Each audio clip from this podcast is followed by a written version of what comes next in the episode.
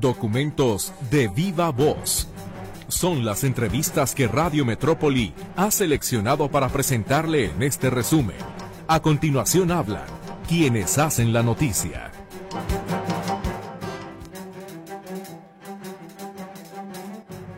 ¿Qué tal? Muchísimas gracias por acompañarnos en un fin de semana más. Le invitamos a que se quede con nosotros en esta hora de información. César Preciado en los controles técnicos y en estos micrófonos su servidora Griselda Torres Zambrano. Y este viernes, una fuga de combustible en el municipio de Tonalá puso en jaque a los cuerpos de emergencia. Hablaremos del tema con el director de la Unidad Estatal de Protección Civil, justo en el momento en el que se declaraba controlada la contingencia.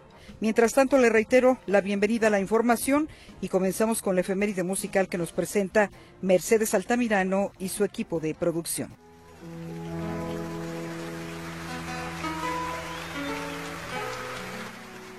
La música es una ventana por la que te asomas y podrás escuchar desde lo más superficial hasta lo más injusto. No muchos tienen el estómago para escuchar, no muchos para difundir, y quienes lo difunden no tienen los grandes escaparates ni la gran publicidad, pero sí el gran reconocimiento de una realidad que rebasa y termina por imponerse. Denunciar injusticias con su canto fue su misión. Un sentimiento vuelto paloma alzando el vuelo. Su contacto con la música lo tuvo desde muy niña cuando su padre y hermanos terminaban sus faenas agrícolas y enseñaban a la pequeña a tocar la guitarra y cantaban música tradicional mexicana. cuando menos lo pensamos. Nos hace tirar la pata y yo me le escapé una vez, pero por poco y me atrapa. Al entrar a la juventud, se convirtió en maestra rural en las comunidades La Palma y Tierra Blanca en Sinaloa se decía que impartía sus clases incluso cantando. Ya es hora, muchachos, de abrir bien los ojos. No lean más revistas escritas por flojos. Si los buenos libros cultivan. A los 19 años participa en un concurso de canto en su natal Culiacán, Sinaloa, interpretando Hermosísimo Lucero, y resulta la afortunada ganadora. La propia cantante comparte la anécdota. Bueno, no tantos porque estoy muy pollona, ¿no? Quiero decir unos cuantos, ¿no? Yo tuve que pedir permiso a mi papá para participar en un concurso ahí en el cine Ébora. Era yo una mocita, pues tenía que pedirle permiso a mi papá y hacerme imaginar la edad que tenía. La chiquita de papá, muy chiquita. Entonces le dije, papá, me tuvieron que pedir permiso y todo, y después de como la 20 vuelta que dio el síndico y no sé quién más dio el permiso a mi papá para que, para que su hijita concursara. Y yo feliz de la vida echándole ahí vuelta la falda y ella y toda la cosa. Porque pues por eso le pensé a mi papá, porque es medio locochona la muchacha. Bueno, entonces, venga.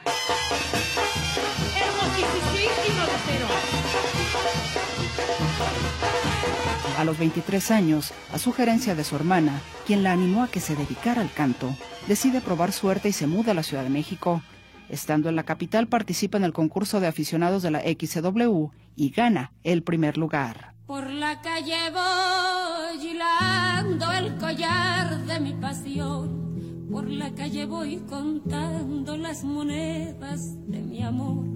Por la calle Aquel triunfo fue importante para ella. En esta etapa de su carrera comenzó a presentarse en cafeterías, bares, plazas públicas y en las llamadas peñas, donde conoce a toda una generación de cantautores dedicados a la música de contenido social, quienes la invitarían a los festivales de oposición. Es así como nace en la música una de las voces más respetadas de denuncia de las causas sociales. Amparo Ochoa. A tu manera serán mis pasos, mi sombra amiga, botón de viento. Su primer acetato lo grabó en 1971 y se llamó De la mano del viento. Cantando a la vida, le voy cantando al amor, solo cuando es necesario. De 1971 a 2006, Amparo grabó 21 discos. Algunos de sus temas se volvieron emblemáticos en su repertorio. Recordamos en su voz la triste historia del campesino Jacinto Zenobio, que deja atrás su tierra luego de perder a su esposa y su tierra y parte a la gran ciudad. Me dijo un favor, fue a pedirle a Hijado que a Naiden le cuente que me ha encontrado, que yo ya no quiero volver para allá. En Juan Sin Tierra, Amparo busca levantar la figura de todos aquellos que lucharon en la revolución por la reforma agraria, para en tono sarcástico reprochar que el gobierno se hubiera olvidado de ellos. Y al final, la valiente gesta terminará dejándolo sin nada. El general nos decía, peleen con mucho valor, les vamos a dar parcela. De las condiciones de pobreza y explotación en la que han vivido las comunidades indígenas, la cantante no podía pasar de largo en Tierra Húmeda. En la tierra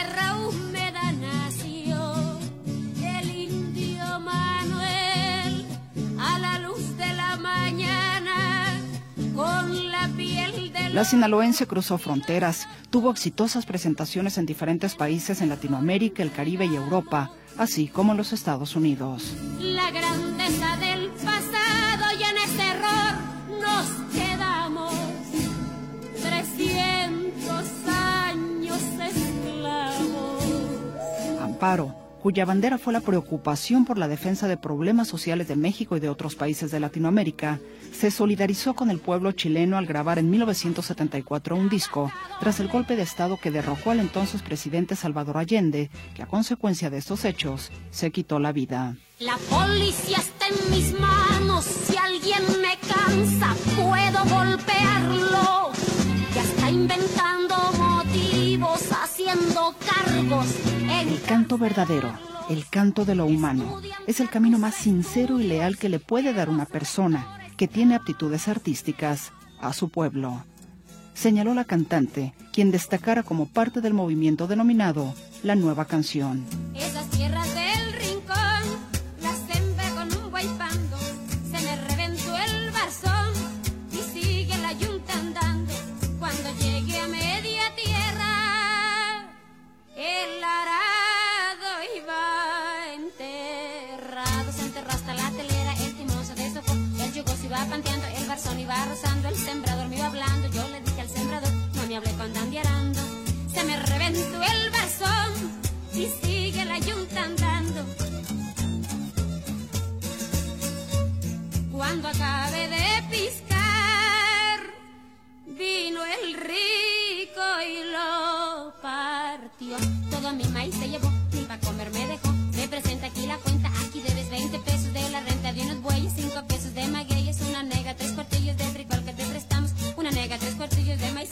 Considerada un referente fundamental de la canción folclórica, Amparo Ochoa fue conocida como la voz de México y su familia la llamaba simplemente Vida, la cual perdió a los 47 años a causa de cáncer el 8 de febrero de 1994. Pa' que sigas abonando. Nomás me quedé pensando, sacudiendo mi cobija, haciendo un cigarro de hoja que el patrón está sin vergüenza. Soy más se llevó para su maldita troje. Se me reventó el barzón y sigue la yunta andando. Notisistema, producción de audio, Jonathan Lozano.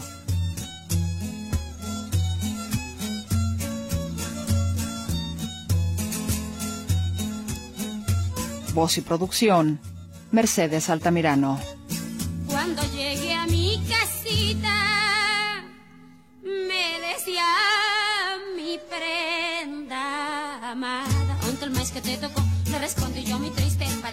Llevó por lo que debía en la hacienda, pero me dijo el patrón que contara con la tienda. Ahora voy a trabajar para seguirle abonando 20 pesos 10 centavos son los que salgo restando. Me decía mi prenda amada, ya no trabas con ese hombre, no me lo está robando. Anda al salón de sesiones, que te lleve mi excomuniones. Que no ves a tu familia que ya no tiene calzones. Yo tengo ya faldilla, ni tienes pantalones. Nomás me quedé pensando porque dejé a mi patrón. Me decía mi prenda amada que vaya el patrón al cuerno, como estuviéramos de hambre si te has seguido creyendo de lo que te decía el cura de las penas del infierno. Viva la revolución, muera el supremo gobierno. Se me reventó el barzón y siempre sembrando. Regresamos después de la pausa y ojalá que esta efeméride que seleccionó esta semana Mercedes Altamirano haya sido de su agrado. Volvemos.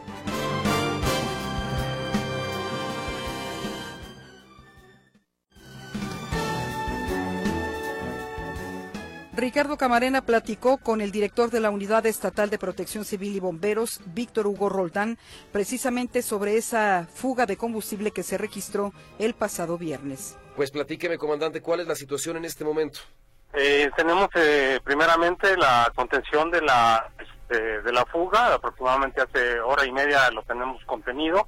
Eh, se está trabajando en el proceso de supresión nada más que por las condiciones del lugar no ha sido posible. Se trabaja en coordinación con Seguridad Física de Pemex y personal de la Unidad Estatal de Protección Civil eh, para realizar esa maniobra. Eh, por lo pronto, lo, lo, destacable del momento es que ya no tenemos eh, la emisión excesiva de, contaminantes hacia la atmósfera y tampoco la disipación de vapores en exceso, este, nada más para, para continuar con los procesos.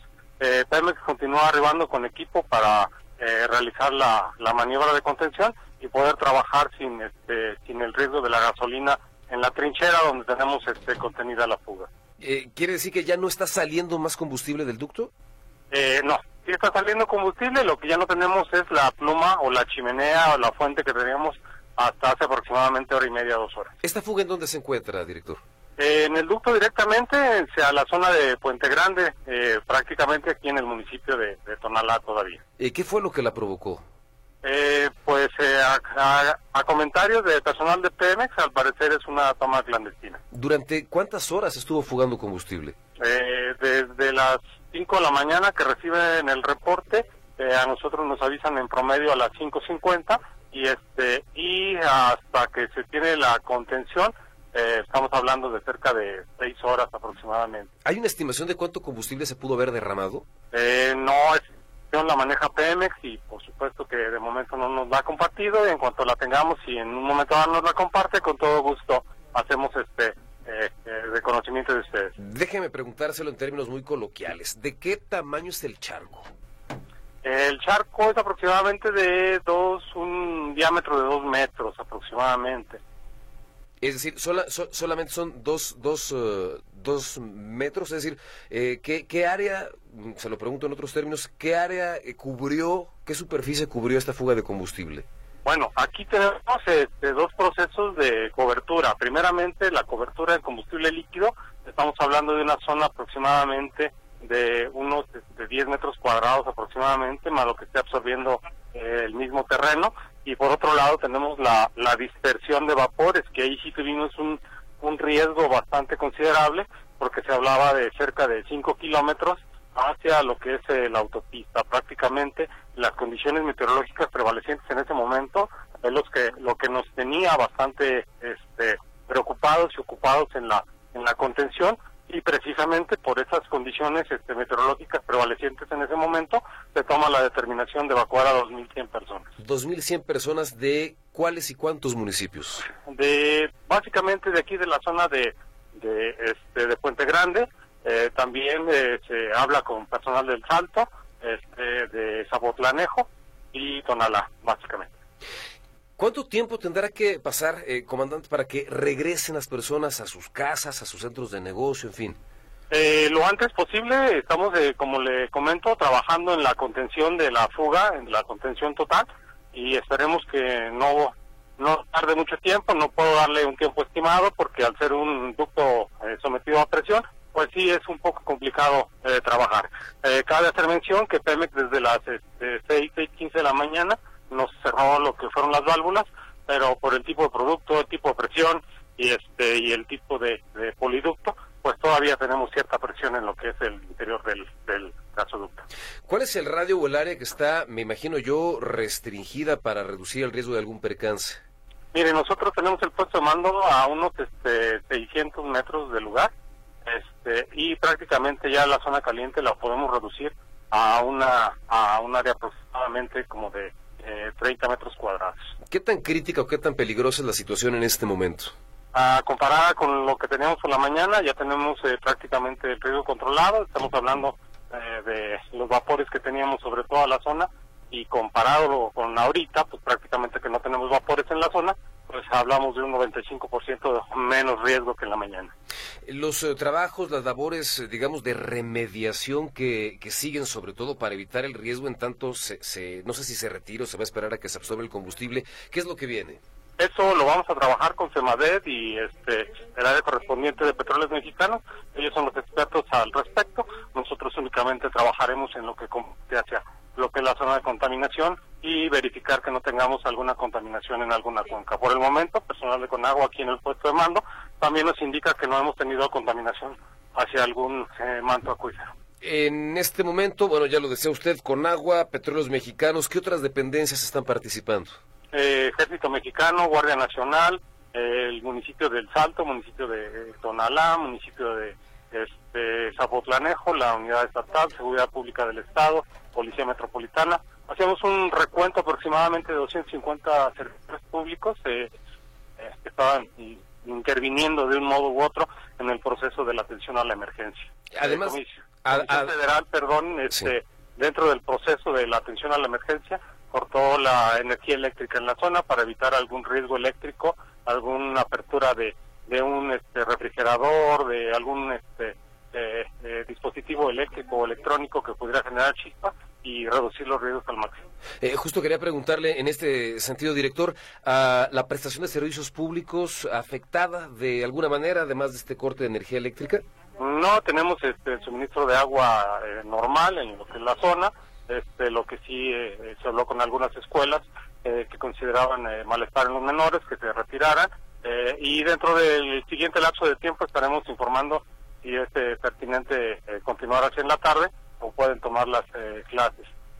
aquí cabe mencionar que a través de la comunicación con Secretaría de Educación, pues ya ellos determinarán si se toma la, la, la sesión virtual o no. Eso ya determinarán ellos. Más o menos, ¿cuántas escuelas podrían resultar afectadas o en cuántas colonias se prevé? Estábamos hablando de cuatro escuelas aquí en la zona este, pero ya cada, cada director deberá de tomar las, las acciones pertinentes. A consecuencia de esta fuga, ¿hay alguna persona, no sé, lesionada, intoxicada, alguna atención médica que se haya tenido que proporcionar? Afortunadamente no tenemos este, ningún reporte de lesionados de la población, lo que sí es que tenemos un puesto de mando administrado, un puesto de atención médica, perdón, por parte de AMU. Esto este, es un puesto médico avanzado para en caso de que el personal de contención este, eh, necesite alguna intervención, porque tienen un contacto más directo con el producto, que es tóxico y por supuesto altamente inflamable. Me queda prácticamente un minuto, director. Quiero preguntarle, ayúdeme a dimensionarlo. Esta fuga, ¿qué tan grande, qué tan importante con relación a las últimas que se han registrado? Eh, la última que tuvimos de esas dimensiones fue una de Tlajomulco hace aproximadamente, si mal no recuerdo, 2003 este, yo creo que la tenemos más fuerte en esta, en esta situación. Muy bien, eh, lo tenemos entonces en perspectiva. 2003 me dijo. Creo que es esa la fecha, la que fue la Común con la zona del Mirador. Estamos hablando de hace cosa de 10 años. Aproximadamente. Muy bien. No le cambie, regresamos enseguida.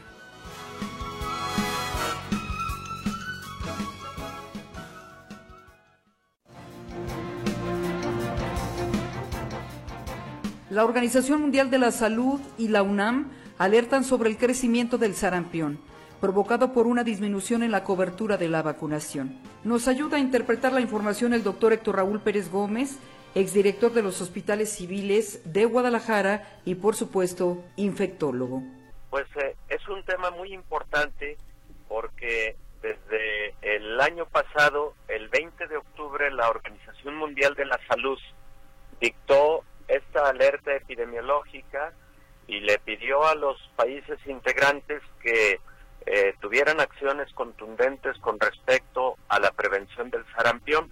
Y efectivamente, lo que ocurrió en el 2022 fue que se presentaron en Europa alrededor de 32 mil eh, casos de sarampión y en el 2023 una cantidad similar, alrededor de 31 mil casos. Esa situación pues es grave, eh, considerando que existe una vacuna que protege contra esta enfermedad y además contra rubiola y contra paperas y el que existan este número de casos habla de una reducción en la cobertura de vacunación o de eh, que existen grupos que definitivamente siguen eh, optando por no vacunar a sus hijos y esa situación está generando esta alerta epidemiológica. La Organización Mundial de la Salud considera que en este momento podrían estar existiendo hasta 9 millones de casos a nivel mundial de sarampión y alrededor de 136 mil defunciones.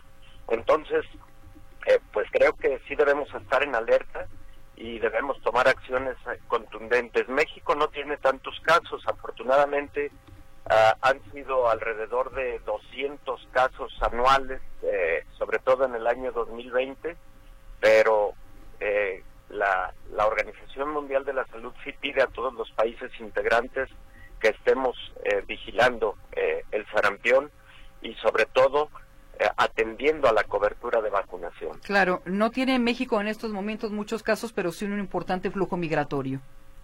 Eso es, particularmente Europa y Estados Unidos podrían ser los eh, las regiones de donde podrían aparecer o provenir casos de sarampión.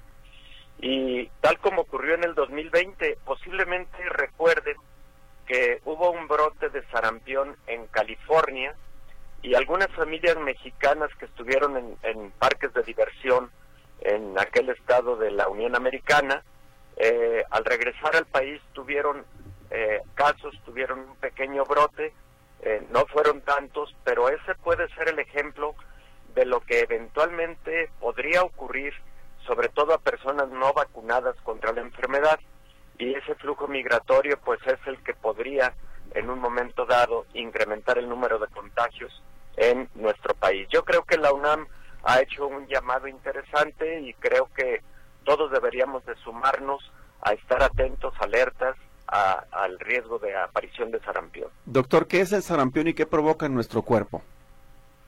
Bueno, es una enfermedad viral, Víctor. El sarampión tiene eh, tres fases. Una primera fase eh, conocida como periodo de incubación. Cuando una persona se infecta con este virus, transcurren alrededor de 10 días en promedio para que aparezcan los síntomas. Y al aparecer los síntomas eh, llega entonces la segunda etapa que es la de un prodromo eh, que se presenta parecido a un cuadro gripal. Eh, pueden existir fiebre, debilidad, cuadro gripal. Y luego viene un tercer momento que es la fase eruptiva en donde aparecen esas lesiones en la piel, esas pápulas en la piel, eh, color rojizo, que también pueden aparecer en la parte interna de la boca, eso se le conoce como enantema, pero lo preocupante del sarampión es el riesgo de complicaciones. Las complicaciones pueden ser neumonía, pueden eh, llegar a causar eh, infección en el sistema nervioso central, es decir, encefalitis, infección en el oído medio conocida como otitis y conjuntivitis. Los casos que son letales son los que se complican precisamente, ya sea o encefalitis particularmente, y eh, se estima que en el caso de los menores la letalidad puede estar en el orden del 1%, una situación que sí que sí es preocupante y en el caso de los adultos, ojo con esto, la letalidad puede ser incluso mayor. Eh, ¿Qué es lo que ha ocurrido a nivel mundial? Se, estima que ha disminuido la cobertura de vacunación. Entonces, los brotes epidemiológicos que se espera que puedan ocurrir de sarampión son predominantemente en jóvenes eh, y en adultos jóvenes, parecido a lo que ocurrió allá por el año de 1990. Esperemos que no lleguemos a ese a ese nivel de, presentación de casos porque en aquel año sí hubo una alta letalidad por sarampión. Ahora, Así es como se presenta el cuadro. Sí, doctor, sabemos que el, sarampión es contagioso y molesto, pero por ejemplo, ¿cuáles son las consecuencias en embarazo o en ciertos grupos de edad como acaba de mencionar? En el embarazo sí pueden ocurrir alteraciones en el producto, puede ocurrir prematurez, por ejemplo, y pueden existir eh, casos de trastornos auditivos, trastornos visuales y bajo peso al nacer es lo que se ha reportado básicamente. En el caso de rubiola, una enfermedad muy similar, las alteraciones en el embarazo, bueno, por motivo de infección en el embarazo, para el producto son, son mayores que en el caso del sarampión. Eh, y por otro lado, me parece importante también eh, señalar que algo que la población debe estar vigilando en este momento es que la cartilla de vacunación marque que los niños a partir de los 12 años, 12 meses de edad, perdón, a partir de un año de edad hayan recibido la primera dosis de la vacuna llamada triple o conocida como triple que es sarampión, rubiola y paperas, que es la que se aplica en el mundo en este momento. Sí. Ahora, doctor, si una persona no se vacunó de niño, por ejemplo, que tenga su eh, cartilla en orden, ¿puede hacerlo de adulto? ¿No hay ningún problema? ¿Con quién se tiene que dirigir? ¿Tiene que ir al sector salud? ¿Lo puede conseguir en una farmacia? Eh, no, no se puede conseguir en una farmacia. Sí se puede conseguir en centros de vacunación privados, pero no en farmacias en este momento, Gris. Y el sector salud tiene la vacuna triple. Un niño que no recibió la vacuna, por ejemplo, a los 12 meses de edad, la debe recibir cuanto antes, independientemente de la edad. La vacuna es de dos dosis. La primera se aplica a los 12 meses, pero la segunda se aplica cuando el niño va a entrar a la escuela. Puede ser a los 6 años de edad o antes si, si va a entrar a la escuela antes, ¿no? Eh, pero si alguien eh, tuvo el, eh, el, descuido o si lamentablemente no hubo la vacunación a los 12 meses, se debe aplicar inmediatamente en cuanto haya se hayan percatado de que existió esa omisión. Si se saben de menores que ya fueron vacunados, no será necesario como adultos que lo hagan entonces, no se requiere como un refuerzo ya siendo adulto. Bueno, la Organización Mundial de la Salud hace dos años sí pidió un refuerzo para la población eh, adulta y un porcentaje alrededor del 5% en Europa y en Estados Unidos sí recibieron ya no una triple viral, sino una doble viral, que es la de sarampión y rubiola, como refuerzo. Pero eso, Víctor, se da exclusivamente cuando existe la indicación por parte de la Organización Mundial de la Salud o la Panamericana de la Salud si existe riesgo de un brote epidemiológico. Pero una persona que recibió su vacuna de los 12 meses de edad y su vacuna de los 6 años de edad no necesita revacunación salvo una indicación eh, expresa de parte de la autoridad sanitaria. Sí. Ahora, doctor, antes de irnos, eh, nos estás pidiendo una pausa, ¿verdad, Luis? Antes de irnos a una pausa, Doctor, ¿qué enfermedades están resurgiendo por la falta de vacunación? Lo vimos durante el COVID-19, sí ha penetrado este pensamiento en contra de las vacunas y le reitero la pregunta, ¿qué enfermedades están resurgiendo por falta de vacunación? Porque sería terrible, por ejemplo, que regresaran enfermedades como la polio. Definitivamente, sería una tragedia. Afortunadamente, polio no ha resurgido, sigue estando en erradicación pero sarampión, rubiola y paperas sí han tenido resurgimiento, ya lo dijimos. Eh, número cuatro, ha ocurrido eh, un resurgimiento leve, pero de tuberculosis, porque durante la pandemia de COVID-19 sí se redujo a nivel mundial la vacunación contra tuberculosis. Y número cinco, lamentablemente se disminuyó la eh, vacunación, la cobertura contra el virus del papiloma humano y esto puede eh, reflejarse, pero algunos años después, con la aparición de más infecciones por este virus a nivel genital y por lo tanto eh, riesgo de cáncer cérvico-uterino, pero eso eh, lo estaríamos viendo a largo plazo más que a corto plazo, Griselda. pero estas cinco patologías o contra estas cinco patologías sí ocurrió reducción en el esquema de vacunación durante el periodo de pandemia de COVID-19, lamentablemente, a nivel mundial. Bien, a manera de conclusión, doctor, ¿cuáles son las recomendaciones hoy con esta alerta de la UNAM en torno al sarampión? Mm, mucha vigilancia en cuanto a la aparición de síntomas como los que acabamos de comentar y acudir a recibir atención médica inmediatamente, sobre todo cuando están apareciendo esas lesiones en la piel preferentemente desde el inicio de cualquier síntoma, porque esta enfermedad se puede transmitir incluso cuatro días antes de que aparezca el cuadro gripal conocido como prodromo días o cinco días después de que han desaparecido las lesiones en la piel. Y segundo, pues revisemos la cartilla de vacunación de nuestros eh, niños para estar seguros de que tienen cobertura y de otra manera acudir inmediatamente a recibir eh, el biológico. Y finalmente, eh, es muy recomendable seguir las medidas de protección contra enfermedades respiratorias, de las que ya hemos hablado infinidad de veces, el uso de cubrebocas, la distancia entre persona y persona, etcétera, porque esta es una enfermedad de inicio de transmisión respiratoria, como es el COVID, como es eh, influenza, etcétera, aunque sea una enfermedad exantemática, pero inicia con transmisión respiratoria. Volvemos enseguida.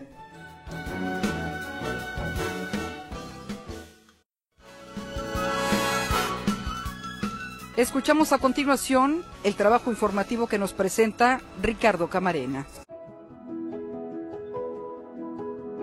Se trata de una enfermedad que al día de hoy, pese a todo, se mantiene como la tercera causa de muerte en el país. Su incidencia en México es mayor que la que se registra en otras naciones y por ello es importante generar mayor conciencia tomando como referencia que este 4 de febrero se conmemoró el Día Mundial contra el Cáncer. El objetivo, fomentar la prevención y los diagnósticos oportunos para realizar un abordaje a tiempo, un abordaje que puede significar la diferencia entre la vida y la muerte. De acuerdo con cifras del INEGI, el cáncer registra una tendencia al alza en México, mientras que en 2012 fallecían a causa de esta enfermedad 62 personas por cada 100.000 habitantes. En 2022 la cifra llegó a 69. Y si revisamos las cifras de los últimos 30 años, el crecimiento de esta enfermedad en el país rebasa el 125%.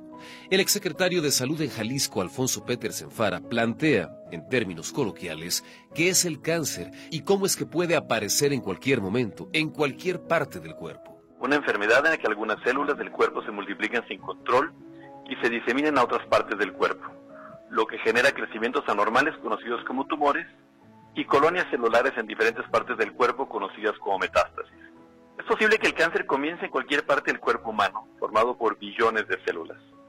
En condiciones normales, las células humanas se forman y se multiplican mediante un proceso que se conoce como división celular para formar células nuevas a medida que el cuerpo las necesita cuando las células envejecen, se dañan o mueren. Las células nuevas las reemplazan. Cuando esta multiplicación se hace fuera de control, es cuando el cáncer se hace presente. De acuerdo con especialistas, existen diversos factores que permiten explicar la alta tasa de mortalidad a causa de esta enfermedad entre la población mexicana. Uno de ellos es la falta de un diagnóstico y un tratamiento oportunos. El exfuncionario estatal revela cuáles son los tipos de cáncer que más afectan a la población mexicana de acuerdo con su género y edad. Entre los múltiples tipos de cáncer que afectan a la población infantil de 0 a 29 años de edad, en México está la leucemia, en los hombres de 30 a 59, el cáncer de colon. En las mujeres de este grupo de edad, el de mama y el de cuello, el de cuello uterino. Para las personas adultas mayores de 60 años, la principal causa de muerte por cáncer en los hombres fueron los tumores de la próstata, seguido por los tumores de tráquea, bronquios y pulmón. Y en las mujeres, la tasa más alta se debió a los tumores malignos de mama, seguidas de los del hígado. Información de la Secretaría de Salud revela que uno de los factores de riesgo relacionados con esta enfermedad es el consumo de tabaco. Esta es la causa del 90% de los casos de cáncer de pulmón entre los hombres y del 80% entre las mujeres. Mientras más cigarrillos se fumen al día y más años con esta adicción, el riesgo se incrementa. Pero el tabaquismo no afecta únicamente a los pulmones, recuerda el también vicerrector de Ciencias de la Salud de la Universidad Autónoma de Guadalajara. El humo del tabaco provoca distintos tipos de cáncer como los de pulmón, esófago, laringe, boca, garganta, riñón, páncreas, estómago y cuello uterino. Alrededor del 70% de la carga de cáncer de pulmón puede atribuirse directamente al tabaquismo como causa única. Asimismo, factores como sobrepeso, obesidad, alcoholismo y la falta de actividad física pueden ser factores que incidan en la aparición de este padecimiento. En este contexto, el exsecretario de Salud en Jalisco, Alfonso Petersen, deja sobre la mesa las siguientes recomendaciones. A mantener hábitos y estilos de vida saludables, atender a los llamados acercarnos a las oportunidades de detección oportuna y en caso de que la enfermedad se haga presente, buscar la orientación médica que nos permita acercarnos a las diferentes alternativas de tratamiento para no solamente tratar de evitar la muerte, sino también mejorar la calidad de vida. Uno de los retos más grandes que se enfrentan en el país para brindar atención oportuna a la población con cáncer es la falta de medicamentos. Si bien es cierto, en algunas entidades se reporta un abasto del 100%, no se trata en todos los casos de un logro de gobierno, sino del esfuerzo que realizan las familias de un paciente, asociaciones civiles o administraciones locales, aclara el director de la Asociación Civil Nariz Roja, Alejandro Barbosa. No es por lo que el gobierno federal ha dotado es por lo que ha comprado el Estado, es por lo que han dotado las organizaciones civiles, es por lo que los mismos padres de familia han adquirido y que no llega al punto de hablar un desabasto porque alguien lo adquiere. Los recursos económicos también se constituyen como uno de los grandes retos del sector salud para hacer frente a esta enfermedad, reconoce el vicerrector de la Facultad de Ciencias de la Salud de la Universidad Autónoma de Guadalajara, Alfonso Petersen. Pero sin duda, la principal limitante que tenemos actualmente en el sistema de salud de México para poder enfrentar los diferentes retos es el presupuesto. Pese a las políticas públicas, campañas y estrategias implementadas para prevenir y hacer frente a esta enfermedad, proyecciones como la del Instituto Nacional de Cancerología advierten que para el 2040 podría registrarse un incremento de entre el 60 y el 80% de esta patología, especialmente el cáncer de mama y el de próstata. Notisistema, Ricardo Camarena.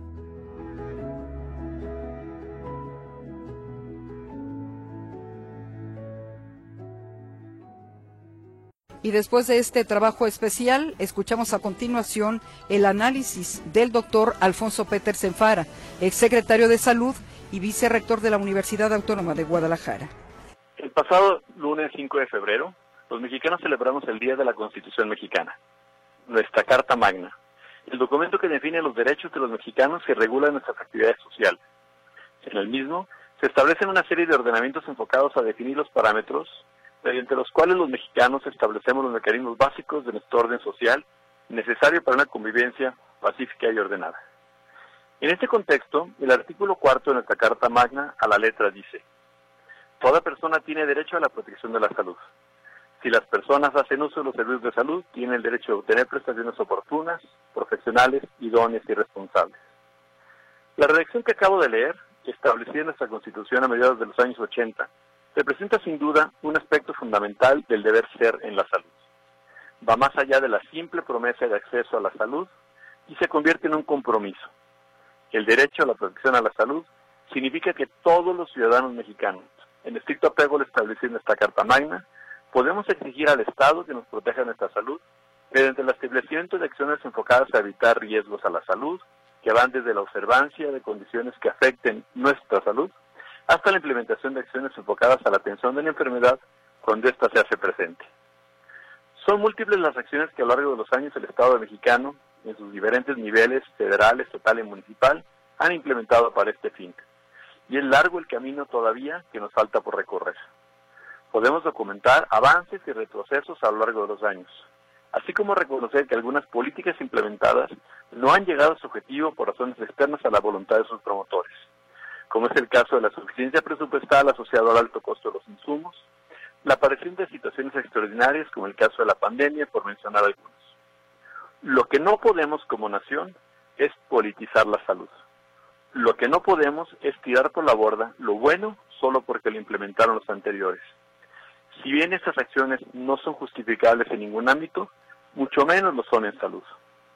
En Jalisco, gracias a la visión de los gobernantes de dar continuidad a los proyectos sanitarios, Hoy podemos presumir que muchos hospitales o unidades de salud que se iniciaron en administraciones previas fueron concluidos por las subsecuentes, lo que permite presumir que somos una de las entidades operativas con mejor equipamiento sanitario. Ejemplo de ello es el Instituto Regional de Cancerología, iniciado la pasada administración y programado para iniciar operaciones al final de esta, que sin duda tendrá un impacto muy positivo para la atención de las personas adultas afectadas por esta enfermedad en la región occidente de nuestro país. Termino mi comentario reiterando que no existe alternativa única para otorgar servicios a la salud de la población. En el mundo existen varios modelos, que como en todo, tienen aspectos positivos y negativos. En todos, el principal reto es el financiamiento, esto es, disponer de los recursos necesarios para su función. Para lograrlo, no solamente se requiere invertir más dinero, también cuidarlo mejor.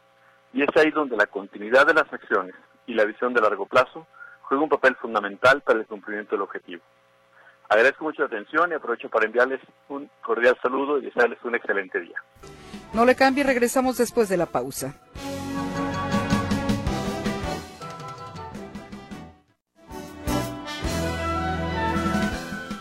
Bueno, y no podemos irnos de fin de semana sin antes escuchar la recomendación del libro y la lectura que nos hace el doctor Roberto Castellán Rueda. Él es escritor, filósofo e historiador. Adelante. Pues quiero comentar a un libro pues muy muy singular, podría decir hasta no sé qué término emplear, muy muy muy muy bonito, se lee muy muy a gusto. Es de Patrick Modiano y Pierre Letang. Eh, se llama Muñequita Rubia y está publicado por Anagrama en el 2023. La edición original es de 1983. Se publica en español 40 años después, algo que hemos dicho muchas veces como eh, pues este tipo de, libros de repente tardan pues 40 años, como este caso 20 años en ser en ser traducido.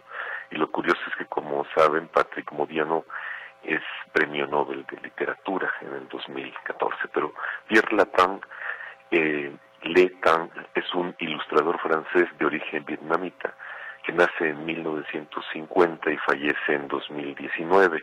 Él es autor de varios libros de ilustraciones, tiene varios libros, y también es muy conocido por sus diseños en portadas para varias revistas internacionales Patrick Modiano, ya lo dijimos, este, nace en París en 1945, es premio Nobel en 2014, de él ya hemos hablado en este, en este espacio. Es autor de más de 30, no, de 30 novelas y su obra es muy característica porque es una obra que podríamos decir circular, salvo dos o tres de sus libros la mayoría de ellos toca este periodo de la ocupación francesa por los alemanes. Patrick Modiano nace en 1945, justo después de que termina la guerra, y en su obra, en el total de su obra, en la totalidad de su obra, hay como una gran nostalgia por lo que él llama como como su prehistoria, dice, dice él, porque esa nostalgia incluye, por supuesto, la vida de, de sus padres, eh, dentro de la, del París de la ocupación y la mayoría de sus libros se van a ese tipo de, reflexión que sucedía con eh, la sociedad francesa en la ocupación por los alemanes. Él también ha trabajado varios libros con eh, ilustradores, uno de los más famosos es Sempe. Este libro de Muñequita Rubio, Rubia la presentan como una obra de teatro, es una obra de teatro eh, que nos deja en el límite entre si sucedió o no sucedió. Los autores eh, Modiano y Letán la presentan como justamente algo que está sucediendo, que está pasando sobre, sobre nuestros ojos y es una obra de teatro que eh, se presenta en París de los 50. Entonces nos queda esa idea de si es verdad o es ficción la obra, la obra de teatro. Se presenta con ilustraciones muy, muy bonitas de diseño de vestuario, eh, eh, la posición del escenario, los rostros de los autores, la posición de los, de los actores dentro del, del escenario, etcétera. Y la obra trata de cinco jóvenes entre 3 y 39 años, dos años de dos jóvenes de 20 que aparecen como fantasmas porque ya, ya murieron. Son tres hombres y dos mujeres que pertenecieron al grupo musical Peter Pan. También es un grupo musical que no sabemos si existió o si existió. Con todo eso juega, juega el autor. Y su éxito principal o un éxito único y muy y efímero es muñequita rubia precisamente. Esta muñequita rubia pues los hace, como sucede, los hace millonarios, les da mucha fama, todo el mundo lo conoce, su éxito se, se escucha por todos lados en los años 50 y después, pues después es justo el despertar de la, de la madurez, el aparecer y decir qué nos pasó, qué, qué, sucedió, en dónde se quedó, por dónde se quedó la, la juventud. Y de eso trata precisamente la novela, esta, esta, obra de esta obra de teatro eh, ficticia, que es la nostalgia por lo que se vivió, por lo que se pudo haber vivido, por lo que por lo que se perdió, por todas esas esperanzas, por todos esos sueños. Y también es una reflexión justo sobre este este tema que toca mucho la, literatura y la y la música que es eh, el tema del cadáver exquisito la muerte la muerte joven la muerte de, de del joven en plena vitalidad y en plena en pleno éxito por así decirlo que como ustedes saben es un tema mucho muy viejo inclusive eh, en la Iliada y la Odisea ya ya se toca. Eso es un gran gran libro es un libro muy se lee muy fácilmente se disfrutan mucho las ilustraciones y pues la pluma es de Patrick Modiano. Ese es mi comentario para el día de hoy. Y con esto llegamos al final del programa. Muchas gracias por habernos acompañado. Gracias mi querido César Preciado que descanses que tengas un excelente fin de semana. Y le invito a que nos escuche el próximo lunes en Buenos Días Metrópoli, un noticiero que comienza a partir de las 6 de la mañana y donde es bienvenida su participación. Pásela muy bien, que descanse.